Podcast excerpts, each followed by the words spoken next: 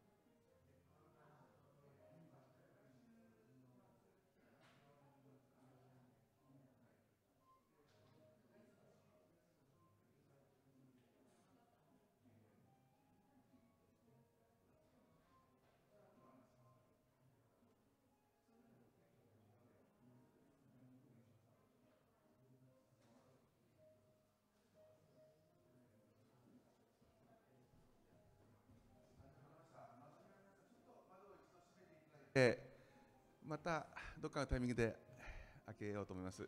ご協力をありがとうございました。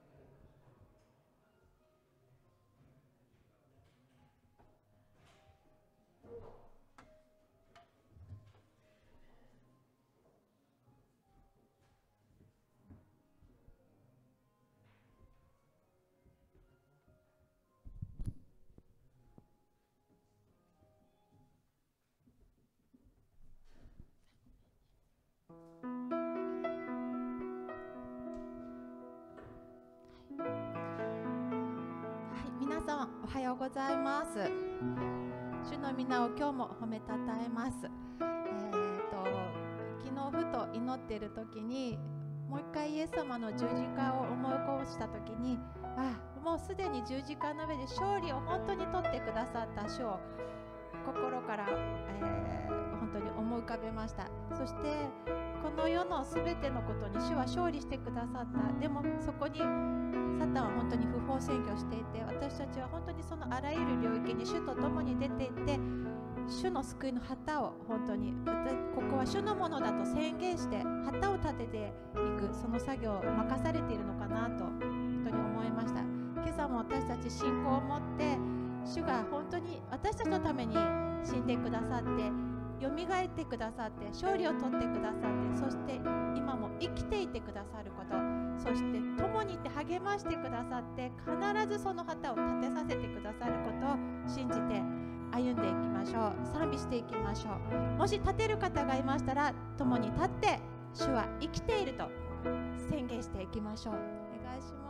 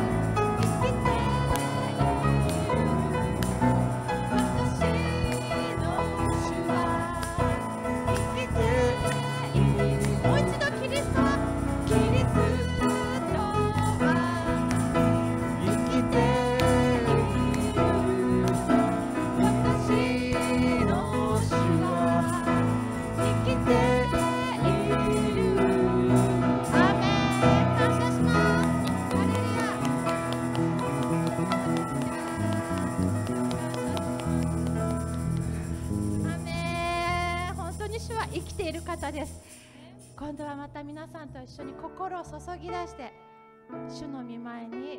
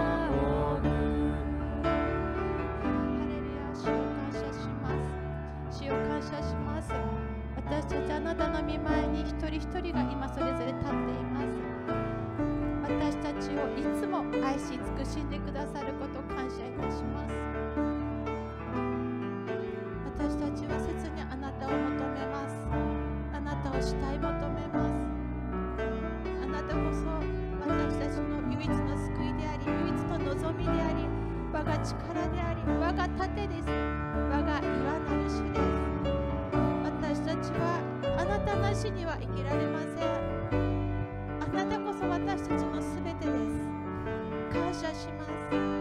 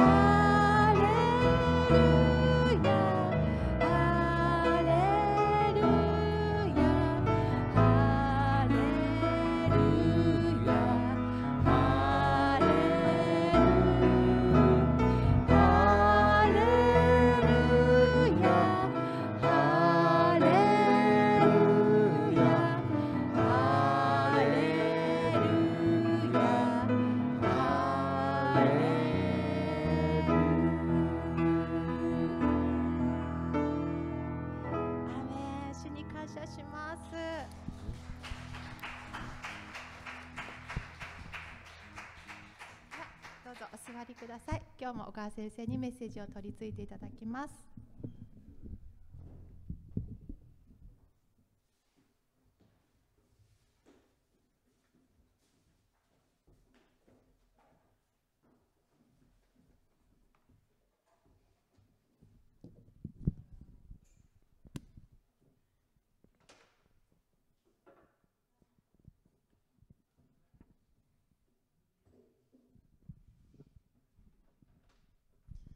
皆さんおはようございます。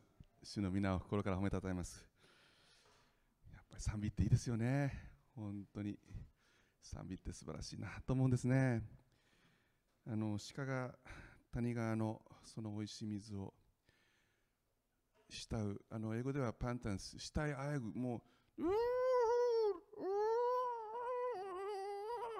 感じなんですよね。もうもう喉乾いて。もうもう鹿がこう水は水はっていうところにこう谷川皆さん谷川の美味しい水ですよ。ペットボトルなんかじゃないんです。谷川の美味しい水がそこにあってね。って潤してくださるその主の恵みって素晴らしいですよね。You alone あなただけなんですって言うんです。あなただけなんです。この渇きを満たしてくださる方はあなただけなんですって。素晴らしい賛美です。本当にこの渇きを満たしてくださるのはイエス様だけですね。本当に感謝したいと思います。これなんで知ったんですかこれ？ああそう書いてあったから。はい。今日のメッセージのタイトルはですね2倍以上の祝福ですね。今日のあの聖書の箇所はですね、えー、呼ぶ記の42章10節から最後17節。でこれを呼びますとですね2倍っていう言葉が出てくるんです。2倍。あの私子供の頃あの高見山っていうあのダメかなこんな古いネタ。高見高見山っていう力士がいてですね無圧布団で2倍2倍っていうのを覚えてます ?2 倍2倍っていうの2倍なんですけども、えー、聖書の中にこの2倍っていう言葉ここ以外にも出てくるんですね、えー、列王記じゃないや大じゃないや第2列,、えー、列王記だ。大列王記の、えー、第一歴代史だ、えー、エリアがですねエリシャに対してあなたは何が欲しいんだっていうとですね。えー、と 2, 2つのあなたの例の2つ分、えー、英語ではダブルポーションっていうんですけどダブル。2, 2倍の分け前をくださいっていうんですね。うわそれは難しいな。だけど神の居心があったらそうなると本当に2倍の祝福をもらうんですけども今日はですねタイトルは2倍以上。2倍以上の祝福を皆さん皆さんも受け取ることになります。えー、どんな素晴らしい恵みが待ってるんでしょう。御言葉に期待したいと思います、えー、今日の箇所はですね呼ぶ記の42章10節から17節。皆さんお開きになってください。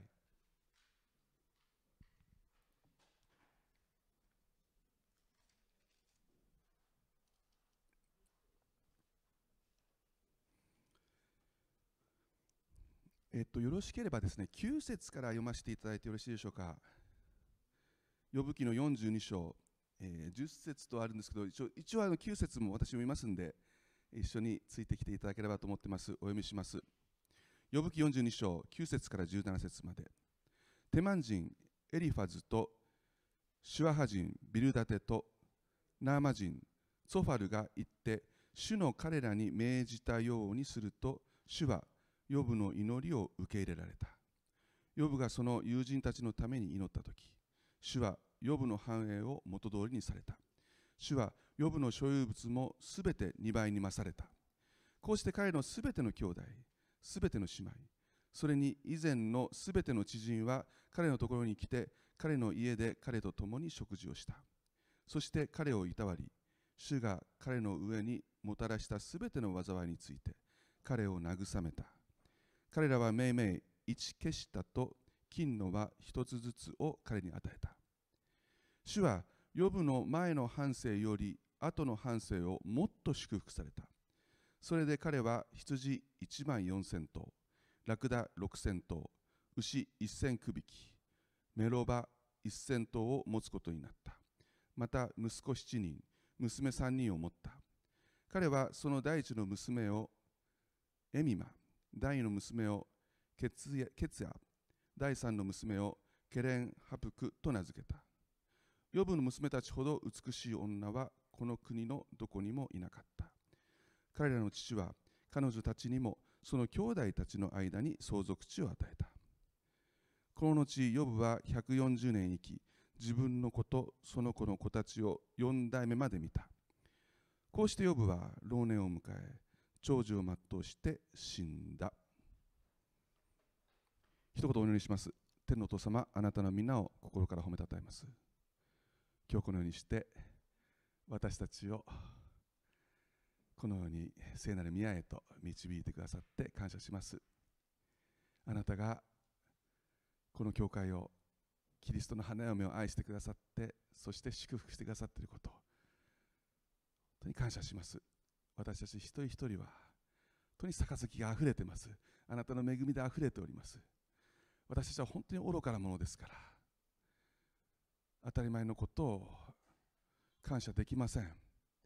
しかしこのようにして私たちが元気にこの教会に来れることも食べることができることも着る服があることも今日夜暖かい毛布があることもすべてあなたの恵みなんです。主どうぞ一つ一つを喜んで感謝してそして日々祈る生活をあなたに捧げることができますように。今日御言葉を通して私たちにあなたの愛を教えてください。あなたの真理を教えてください。そして日々あなたの似姿へと作り変えてくださいますように。今日キリストの復活の命を握って御言葉を聞きます。感謝して主イエス・キリストの皆を通してお祈りします。アーメン。ハレリア感謝します。ヨブは聖書の中でも言う通り正しい人でした。しかしヨブに試練が待ってました。まず最初はヨブのすべての持ち物が取り去られます。すべての財産も家もそして子供も。残ったのは健康な体とそして自分の奥さんだけでした。しかしヨブはそれでも神に罪を犯すことはありませんでした。私は母裸で母の大会でできて裸に賢に帰ろう。主は与え主は取りたもう。主の皆を褒むべきかな。素晴らしいですよね。しかしその後サタンはさらに挑戦します。人間は死に直前まで痛めつけてもう死を見る直前まで行けば何でもするんだ。何でも拝むし何でもやっちゃうんだ。それが人間だ。予部の体を徹底的に痛めつけて予部を苦しめれば予部はあなたを呪うに違いありません。予部の全身に頭のてっぺんから爪の先まで種物で終わりました。それは本当にもう人の姿には見えないほどひどいものでした。奥さんはこう言ったんです。あなたはそれでもこの神に誠実を尽くすんですか？神を呪って死になさいって。しかしヨブはこう言ったんです。私たちは神から幸いも受け取るんだ。だから災いも受け取るべきではない。それでも罪を犯すことはなかった。この後3人のヨブの友達が登場するんですね。遠くから訪ねてくるんです。友達は最初7日間彼を見て共に泣いたんです。言葉を発することはありませんでした。素晴らしい友かなと思ったんですけど。その後ヨブの口から私は生まれた日を呪う。なんでこんな苦しまなくちゃいけないんだ。一体何のため生まれてきたんだ。このまま死ぬとしたらこの人生に意味があるのか。神に問いかけるんです。しかしその神に問いかける姿を見て3人の友が1人ずつ予防を攻撃するんですね。いやいやいやお前の罪だろ私の知識ではって言ったんですね。私の知るところではエリファズ言ったんです。正しいことをして苦しんだ人なんかいないんだよって。罪を犯すからだ。お前の罪のゆえにお前は苦しんでるんだ。罪を認めなさい。因果応報ですよね。ビルダと言ったんです。私たちの先輩を見てみなさいって。ダビデ見てみなあダビデじゃないや。えー、っと、えーアブラハム見てみなさいって。必ず素晴らしい信仰を持ってるから祝福されるんでしょう。あなたに問題があるんでしょう。って言うんですね。ヨブは苦しみます。皆さんヨブは苦しんでるんです。すべてのものを失って体中痛くて痒くて苦しくて口から物が入んなくてそれなりに徹底的に攻撃されるんです。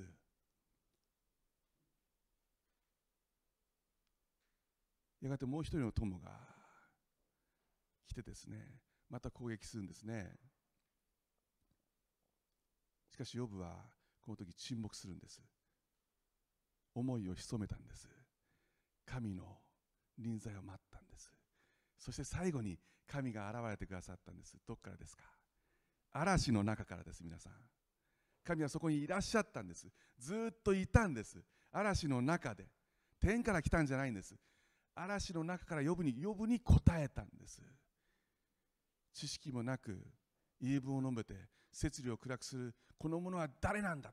お前は誰なんだ？神からの初めての問いでした。お前は誰なんだ？私たちはいつもこのことを問わなくてはいけません。自分は一体何者なんだ？でもその答えは自分で見出すことはできません。神を知った時初めてわかります。神は呼ぶに言ったんです。答えてみろ。私はお前に問う。答えてみろ。これがわかるか。地の元を定めた時お前はどこにいたんだ？どのようにしてこれが作られたかわかるか？オリオン座のこの綱をお前は解くことができるか？この宇宙の摂理はお前にわかるか？どのようにして私がこの星の配置をしたかわかるか？カラスの子を見てみなさい。みんな上乾いてカーカーって鳴く時に誰が食物を与えるんだ？ダチョウを見てみろ。誇ってるけども自分で足で卵皆さんダチョウってダチョウって皆さんあのこうダチョウの顔があるじゃないですか。ダチョウの目があるじゃないですか。ダチョウってダチョウの脳みそってダチョウの自分の目よりも小さいんだそうです。ものすごい記憶力が悪いんだそうです。私よりも悪いんですよ。すごい悪いんですって。でもそれはそのように神様が作られたんです。だから平気で自分の卵をこうやって踏んじゃうんです。そしてこうやって群馬のその馬と乗ってる人間を見て笑うんですね。自分は飛べないのにですよ。でもそのように作られたんです神が。誇るなよって。すべては神様の摂理によって作られてるんです。そして最後にヨブは言ったんです。私は塵と灰の中で悔いてますって。自分はなんと愚かなんでしょうって。自分は何にも分かってなかった。彼悟ったんです。自分が何にも分かってなかったこと。そして神には全てのことができること。神の計画は全て成し遂げられることを知りました。知識もなく言い分を述べて摂理を暗くする者は誰かの私でした。だから今神戸を垂れて塵と灰の中で徹底的に悔い改めます。これこそが本当の礼拝なんですね。これで終わっていよいよ神様は予防を祝福するかと思いきや神の目は3人の友のところに目が行ったんです。怒ったんです。お前たち3人は呼ぶのようではなかった。怒りを燃やすお前たち3人にって呼ぶの友に怒りを燃やしました。しかし解決方法があったんです。神はその3人のところに言ったんです。今呼ぶのところに行けって。生贄を持って行けって。動物の血を動物を持って行け呼ぶがほふってそこで血が流されなければいけない呼ぶに祈ってもらえこの後こう言うんです。私は呼ぶを受け入れるのでって言ったんです。その流された血と呼ぶの祈りによって私はお前たちのその信仰によって態度によってお前たちを裁くことはしないって言ったんです。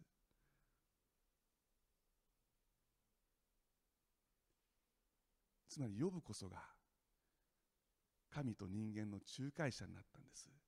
イエス・キリストの方がここで表されています。そして今日の箇所。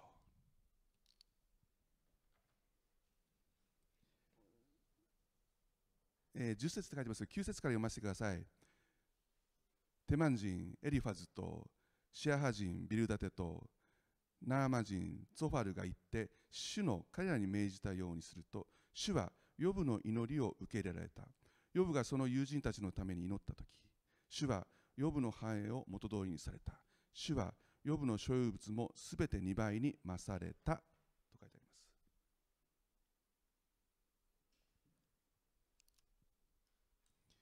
す。仲介者であるヨブが祈ったんですね。神様彼らを許してくださいって彼らは何をしているか分かんないから。でも許してください。ここに血が流されました。あなたの要求通り。血が流されてそして取りなして祈りました。あなたはその祈りを聞いてください。聖書何て書いてありますか？その祈りを受け入れたと書いてあるんです。受け入れたということは3人は許されたんです。でも皆さんそれだけじゃないですよね。取り出して祈った時に何が起きたんですか？呼ぶが癒されたんです。彼ら3人が許されただけじゃないんです。ヨブが癒されてヨブの繁栄が元通りになったって書いてあるんです。ここに鳥なしの祈りの素晴らしさがあります。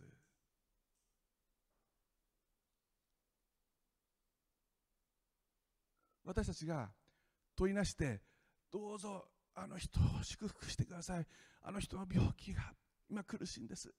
助けてください。あの人経済的に大変なんです。主をどうぞ憐れんでください。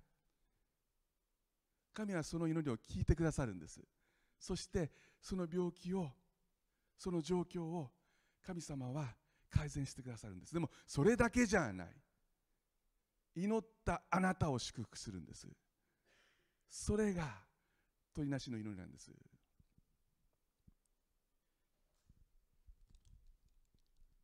何年だったかなあ1787年ですね。1787年アメリカはですね独立するためにですねグレートブリテン英国と戦争したんですね。独立戦争です。そしてあんな大軍を送ってきた英国を退けていよいよ独立しようというその時フィラデルフィアで独立を宣言するための会議が起こったんですね。その当時今は51州ですけどその当時アメリカは12州しかありませんでした。12州の代表がフィラデルフィアのそこに集まって話、えー、独立のための話をするんです。もう荒れに荒れるんですね。大荒れです。それぞれの州の代表がそれぞれ自分の思いを告げて自分勝手にそれはおかしいだろう。うちだってお前だっちだってああだっておうだって散々揉めたんです。もうダメかと思ったそうです。議長していたワシンジョージ・ワシントンですね初代大統領。ジョージ・ワシントンがパッと立って聖書を持ってきたんだそうです。そして詩篇の127編をゆっくり読み始めたそうです。主が家を建てるのでなければ建てる者の働きは虚しい。主が町を守るのでなければ守る者の見張りは虚しい。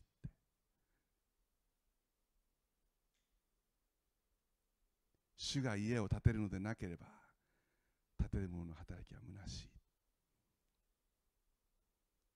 シーンとなったそうです。その後全員で手をつないでしばらくじーっと祈ったそうです。涙を流す者がいて静まって。やがて12州は手を取り合ってアメリカ合衆国ができたんです。憲法が制定されました。しかしその憲法ができた皇帝には祈りがあったんです。皆さん。祈りがあったんです。まず皆さんまず祈りです。何をするのもまず祈りです。教会で掃除をするのも食事を作るのも会議をするのも何をするのもまず祈りです。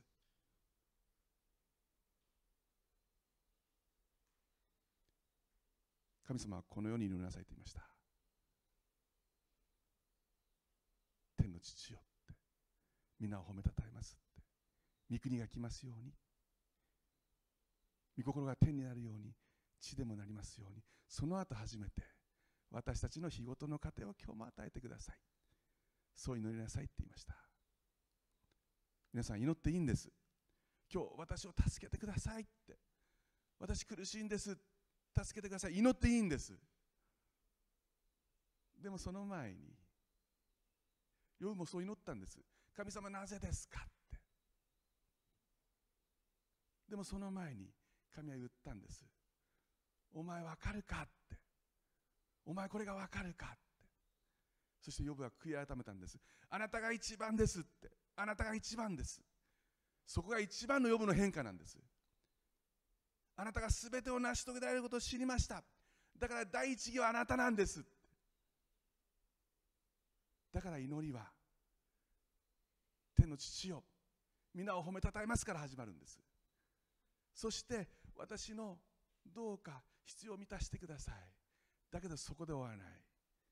神は要求しました。取りなしなさいって。だから私たち取り出して祈るんです。あの人をどうか助けてください。あの人も受験なんです大変なんです。あの人仕事大変なんです。助けてください。その時に神様は祈りをその祈りを聞かれるだけじゃなくてあなたの人生をも祝福するんです。そのことを皆さん覚えてください。祈りから全てが始まること。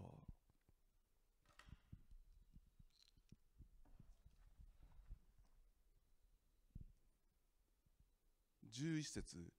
こうして彼のすべての兄弟、すべての姉妹、それに以前のすべての知人は彼のところに来て、彼の家で彼と共に食事をした。そして彼をいたわり、主が彼の上にもたらしたすべての災いについて、彼を慰めた。彼らは命名一シケタンと金のは一つずつを彼に与えた。と書いてあります。これあの、多分ちょっと誤解する方もいらっしゃると思うんですけど、あの神様がバンと一瞬のうちにバンと祝福して祝福したから兄弟たちがああああだいぶ財産増えたなって言って戻ってきたんじゃないんです。あの祝福は多分ゆっくりゆっくりいろんなあの家畜もゆっくりゆっくりいいっぺんにバーンと増えたはずじゃないはずなんです。それ皆さん分かってるはずです。ゆっくりゆっくりゆっくりゆっくり増えたはずです。養分の体もゆっくりゆっくり回復されてきて兄弟たちはそれを見てあよかったよかった。言ってきっと帰ってきたはずなんですね。呼ぶにとってこうして自分の親族が知り合いがまた戻ってきたことほど嬉しいことはなかったはずです。そして次いきます。主は呼ぶの前の半生よりも後の半生をもっと祝福された。それで彼は羊1万4000頭ラクダ6000頭牛1000区引きメロバ1000頭を持つことになったと書いてあります。あの皆さんはどうか知りませんけども私は本当に不信仰でねこういうことが書いてあると本当かって思っちゃうんですね。本当か？ちょうどこれ本当に2倍かって。で確かめたくなるんです。皆さんの中でこれ本当かと思って本当に2倍になってるか確かめた人います？あじゃあ私だけなのね。はい。ということでですねちょっと皆さんと一緒にやりたいんですね。聖書が本当に正しいかどうか、えー、この42節のところちょっと指を置いてですねそのまま一一章に42章を手を置いて一章に戻ってください。あのすぐ42章が開けるようにしてくださいね。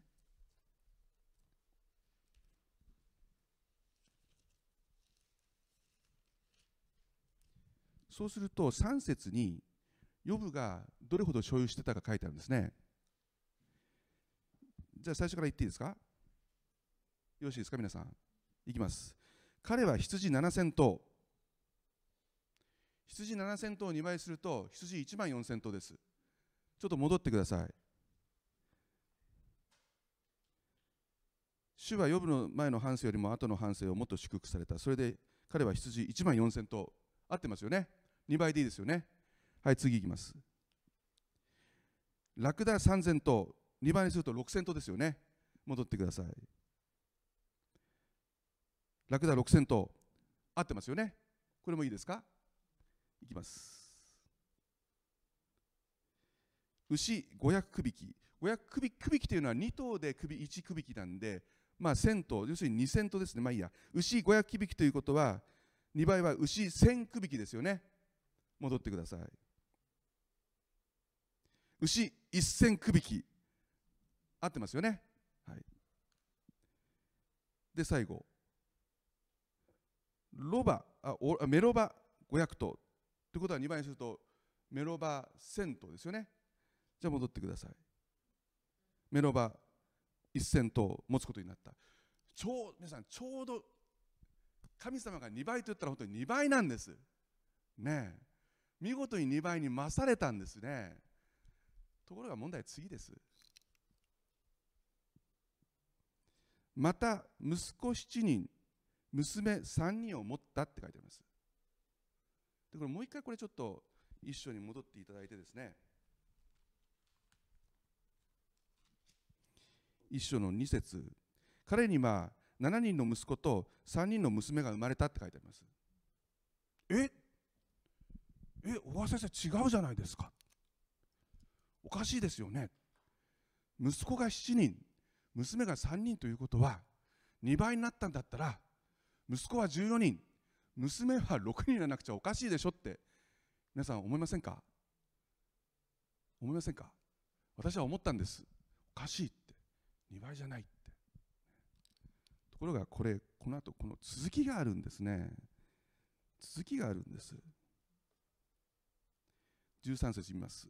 また息子7人娘3人を持った。彼はその第一の娘をエミマ第の娘をケツア第三の娘をケレンハプクと名付けた。ヨブの娘たちほど美しい女はこの国のどこにもいなかった。彼らの父は彼女たちにもその兄弟たちの間に相続地を与えた。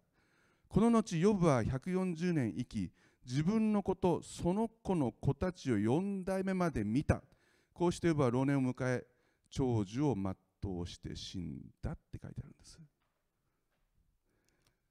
最初の一章ではですね息子7人娘3人しか出てきません。おそらくまだ結婚してなかったはずなんです。ところがこの後ですよ皆さん。この後。その自分のその一番きれいだった娘3人と息子7人が結婚してその子のその子の子を見たんです。ところがそのまた長生きしたからその子の子の子を見たんです。4代まで見たんです。ヨブの奥さん20人子供を産んでるんですよ。20人子供を産んでる子たちの DNA ですよ。仮に1人が10人産んだってですねこの子で100人でしょ？この子この子の子が生まれたら1000ですよ皆さん。200倍の祝福ですよ。長寿を、ま、これあの皆さん2倍に増されたということは140年生きた140年生きたってことは70歳でしょ？2倍って。70歳の2倍が140年だからもしかするとこの呼ぶの出来事って70歳の時に起きたことなのかもしれません。でしょ？70歳笑っちゃいけないんだけど70歳でその後140年間もうどうにもできない祝福ですよ。皆さん考えてみてください。1000人ひ孫がいておこお年玉どうするんですか？大変ですよ。だけど本当に嬉しい祝福なんです。2倍どころじゃないんです。溢れんばかりの祝福長寿ですよ。70歳のこの災いの時には人間に例えると二十歳ぐらいかもしれません。今で言うとね。そこからまた2倍来た唾が飛んじゃいました。2倍来たんですから。素晴らしい祝福です。皆さん今日2つのことを握ってほしいんです。1つ目は神は結果でなくその工程をご覧になるということです。皆さんヨブは祝福されてすべての持ち物が2倍になったんです。だけどそれは神がなされたことなんです。ヨブじゃありません。夜はヨブはただ耐えただけです。すべての祝福は神から来たんです。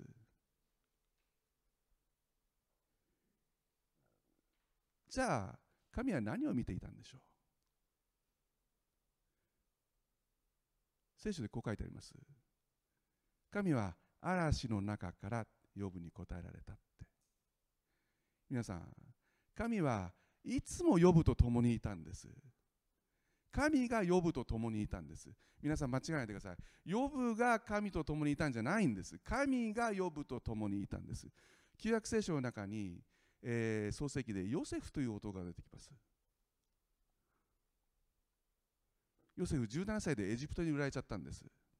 もう大変な思いしました。一人もう一人きりで兄弟にいじめられて散々な思いをしてエジプトに売られてエジプトに奴隷としてところが祝福されちゃうんです。ヨブが何をやってもうまくいくんです。何をやっても祝福されるから主人のポティファルがポティファルという男が見てこいつなんか持ってんな。それで家のすべての管理任せたんです。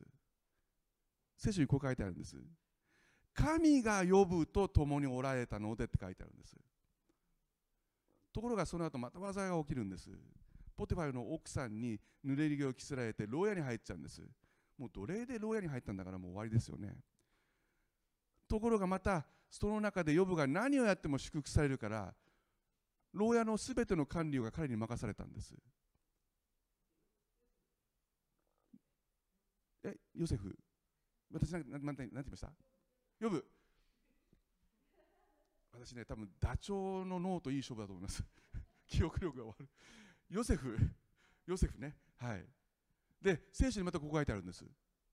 神がヨセフと共におられたのでって。短い箇所に3回出てくるんです。神がヨセフと共におられたのでって。ヨブもそうなんです。神がヨブと共におられたんですずっと。だから嵐の中から嵐の中から答えたんです。つまり神が見ていたのはヨブが苦しんでいる工程なんです。なぜですか神様。なぜですかって。その時こそ神はずっと呼ぶといるんです。皆さん私たちの人生の中でですね神は私たちに素晴らしい素晴らしい祝福を完成品を私たちにくれるんじゃないんです。神様は私たちに種を与えるんです。種まきの話が出てきますよねよく。私たちに種を与えるんです。そうするとその種が私たちの心の中で育つんです。問題はその種が落ちた心がどういう状態かです。それが道端の硬いところに落ちるのか岩地に落ちるのかあるいは茨に落ちるのかそれとも余市に落ちるのかそれで変わってきます。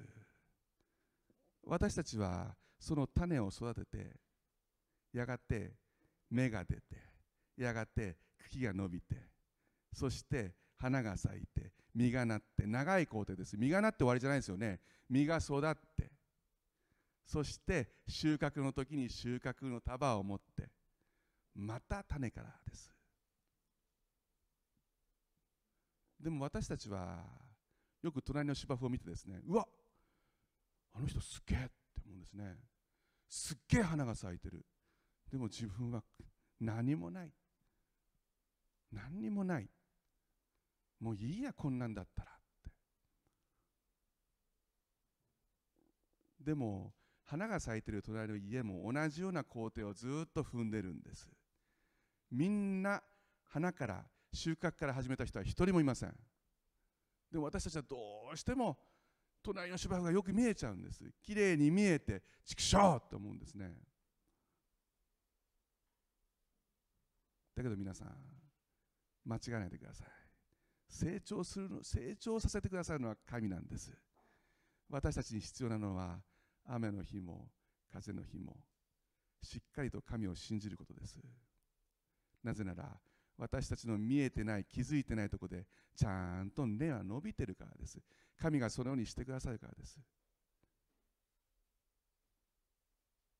その工程こそが神を喜ばせる工程です。そして神様は祝福を必ず最後にお与えになります。でもそれは神様が与えてくださるものであって私たちが作り出すものではありません。皆さん一つ一つの工程を大事にしてください。教会の行事もそうです。大事なのはその教会の行事が成功することじゃない。そこに至るまでのどういうステップを踏んだかその会議でどのようにして話し合われたかどのようにして皆さんが忍耐を持って自分を殺して許し合って愛し合って手をつなぎ合ってその工程を神様ご覧になります。私たちの心の土が乾いてると。根は伸びません。私たちの心の土に岩がいっぱい落ちてると。やがて塞がれます。茨も同じです。でも良い地に落ちれば私たちの心が良い地であればそれはやがて30倍60倍100倍の実を結ぶ。2倍じゃないですからね。2倍じゃないです。30倍60倍100倍の実を結ぶんです。皆さんの今この瞬間を大事にしてください。この工程を大事にしてください。隣の芝生は隣の芝生の人に育ててもらえばいいです。私たちは私たちのこの目をこの茎を大事にしてください。2つ目は今日のタイトルです。2倍以上の祝福を神様はご用意しているということです。皆さん皆さんはおいくつですか？こんなことを聞いたのは失礼かもしれません。もし70近辺だとしたら今から2倍の祝福が来ると思ってください。これで終わりじゃありません。これからなんです。祝福の時間はこれからなんです。私なんかまだ祝福の死の字も言ってません。あと12年待たないと70になりません。まだまだ試練の時です。これから30倍60倍100倍の実を結びます。だからこそイエス様と歩んでいく工程を大事にしてください。ヨブの歌詞はこれで終わります。来週ヨブの総集編やってヨブは終わりなんですけど皆さんに質問があります。この呼ぶ記の中で最後まで呼ぶと行動を共にした人がいます。誰ですか？誰ですか？奥さんなんです。呼ぶの花嫁なんです。たった1回しか名前出てきません。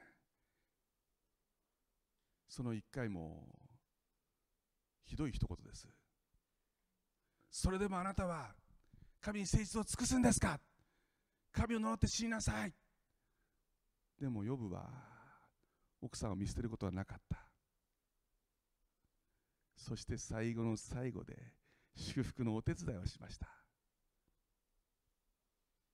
7人の息子と3人の娘が2人によって与えられてそして4代まで。呼ぶの奥さん何代まで見たんでしょうね。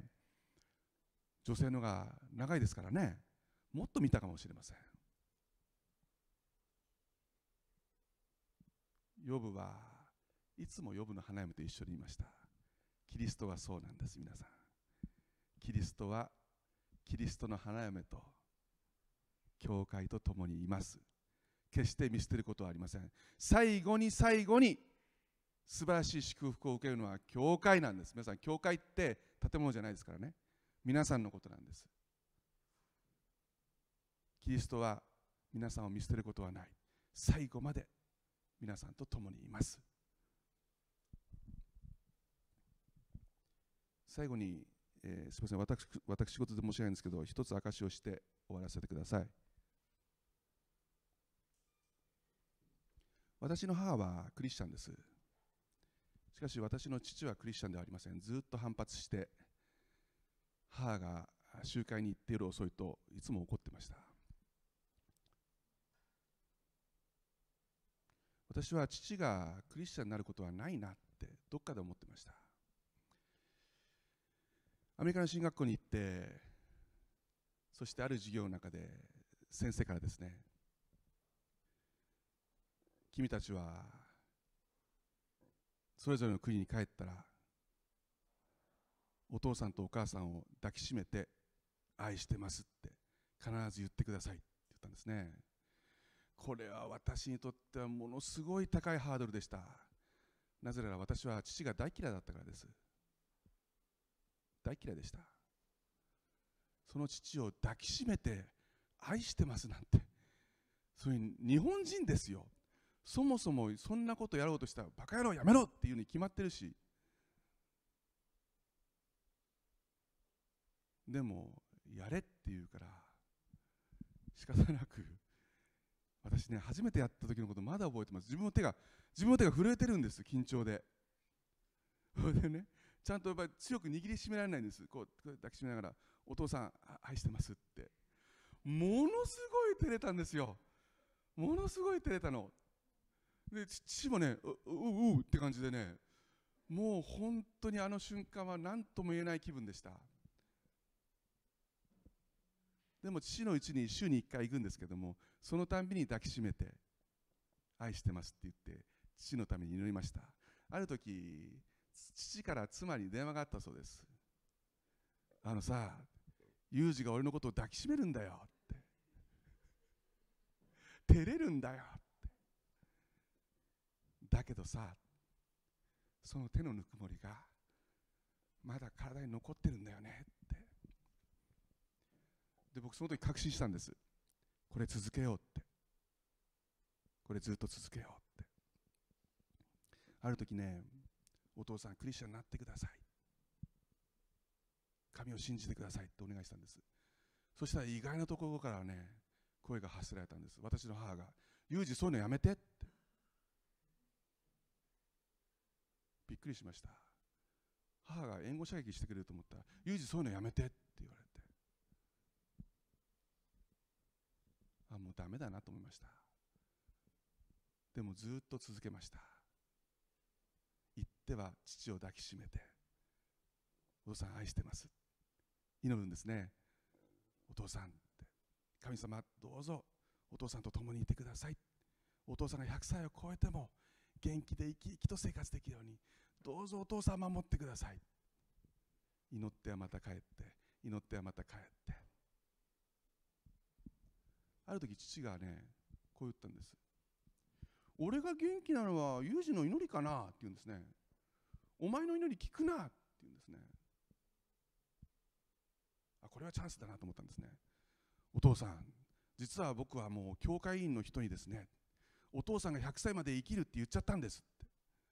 お父さんが100歳前に死んじゃったら小川さんの祈りは聞かねえなってことになっちゃうから100歳まで生きてくださいって。うん、そうかそうかなんて言ってたんですけどもね。でも一向に何も変わらずただひたすら言っては抱きしめて祈って愛してますって言って。でも無理かなと思うんですね。家でピンポン押す前にドアに手を置いて祈るんです。神様今日は。今日は神様助けてください。今日は何か変化が起こりますようにって。でもずっと変わりませんでした。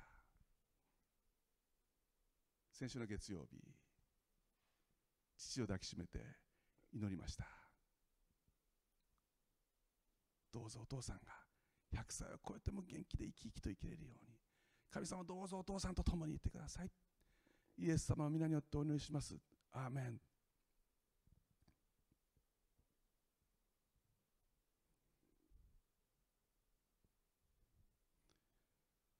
俺はさ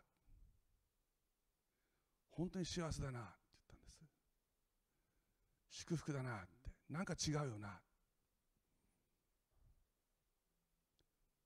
私思わず何の思いもなくお父さんねって。自分が死んだ時に天国行ってそこにお父さんいなかったら俺もう無理だよって。お父さんいないと天国行っても悲しいよって。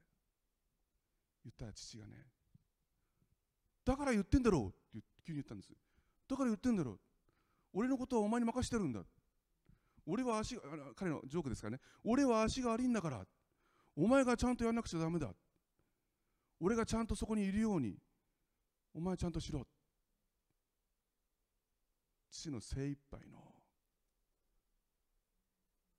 イエス様信じる宣言でした。もう涙が溢れました。ああ神様感謝します。こんな日が来るとは思わなかった。そこでね本当迷ったんです。ここで畳みかけようかって。お父さん一緒に祈ろうかって。だけどこれが精一杯だなと思いました。いやいや絶対に必ず。毎週祈ろう。毎週祈ろう。もしこんなチャンスが来たら一緒に祈ろうって言おうって。でもこんな日が来ると思いませんでした。初めて知りました。鳥なしの祈りの凄さを。体験者として言います。鳥なしの祈りは聞かれます。聞かれるだけじゃない。私も祝福されました。皆さん。これからもこの教会のために教会のために日本のために世界のために取りなして祈りましょう。必ず聞かれますから。アメン。お祈りします。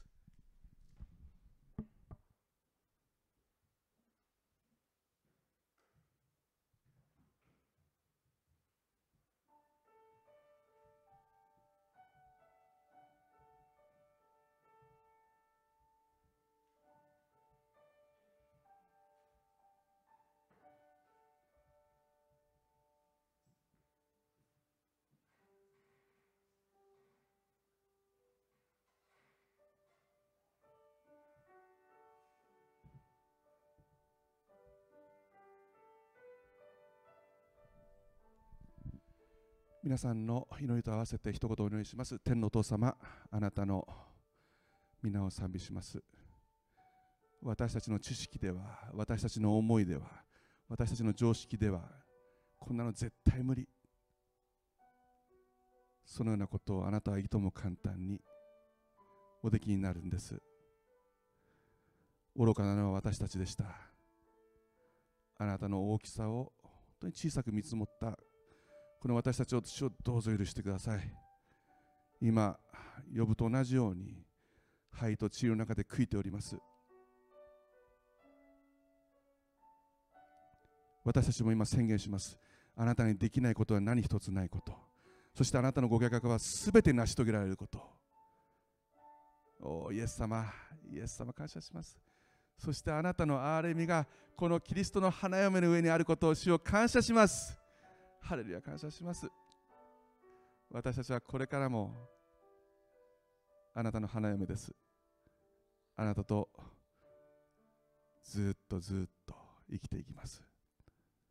どうぞ私たちの人生の上であなたの光が輝いてください。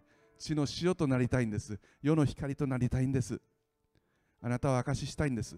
私たちの笑顔が私たちの背中が私たちの生き様があなたを証ししたいんです。主をどうぞ。私たちを通してあなたのご臨在が豊かにありますように。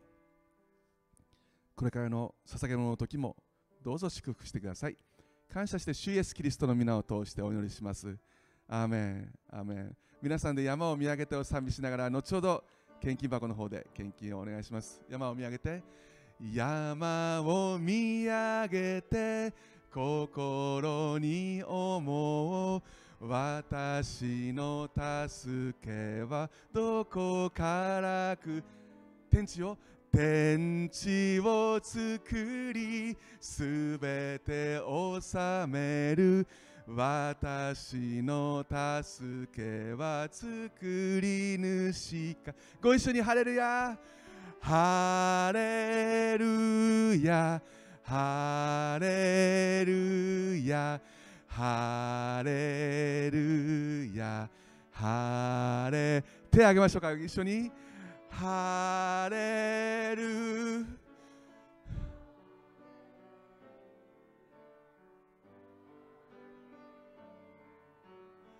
ハレルヤハレルヤ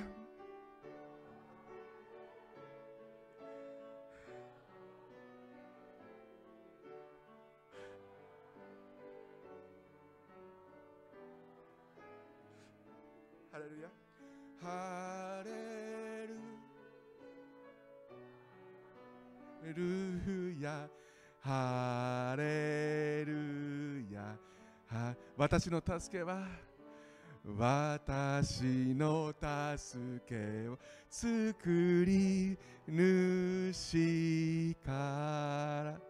アメンハレルヤイエス様、イエス様、感謝します。このようにして私たちに捧げる機会を与えてくださってありがとうございます。主よあなたがこれを幾倍にもして御国のために用いてくださいますからありがとうございます。そしてあなたが捧げたお一人一人を祝福し、その植物グラムも豊かに満たしてくださる神であることを覚えて感謝します。感謝して主イエス・キリストの皆を通してお祈りします。アーメンどうぞお立ちになってください。祝祷します。昭和を賛美し祝祷しましょう。アーメン感謝します。父御子御霊の大神にとこしえとこしえ変わらず見栄えあれ。見栄えあれ。アーメン。アーメン。仰ぎ恋願わくは主イエス・キリストの恵み、父なる神の永遠の愛、聖霊の恩親しき交わりが今日ここに集われました。愛する兄弟姉妹の皆さんと共に、またそのご家族の皆様と共に、今日集うことができなかった愛する兄弟姉妹と、そのご家族ご家族の皆様と共に、オンラインでご覧になっている愛する方々の上に今からのち常しえまでもありますありますように主イエス・キリストの皆によって祝福を宣言します。アーメン。